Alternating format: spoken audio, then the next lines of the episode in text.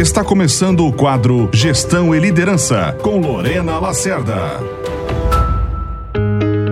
As empresas contratam pelos currículos e demitem pelos comportamentos.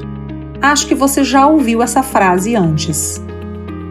O que eu quero trazer aqui agora é a responsabilidade dos líderes das empresas em serem os exemplos de comportamento que as empresas precisam de suas equipes.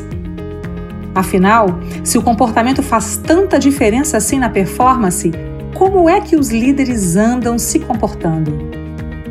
Será que eles são realmente exemplo? Olha só, ninguém nasce líder. Liderança se desenvolve, se aprende, principalmente em se aprender a comunicar.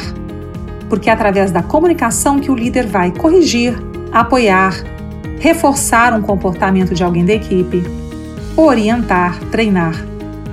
Então, ser líder significa, desde o início, saber se comunicar bem. E isso requer esforço, prática, estudo e aprendizado. Para que, como líder, você saiba dar feedback, dar uma orientação adequada, elogiar e reconhecer um bom desempenho, enfim, para que você saiba interagir com seus liderados, com seus pares, com todos da sua equipe.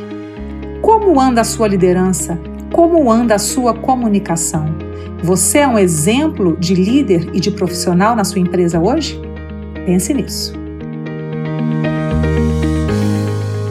Você ouviu Gestão e Liderança com Lorena Lacerda.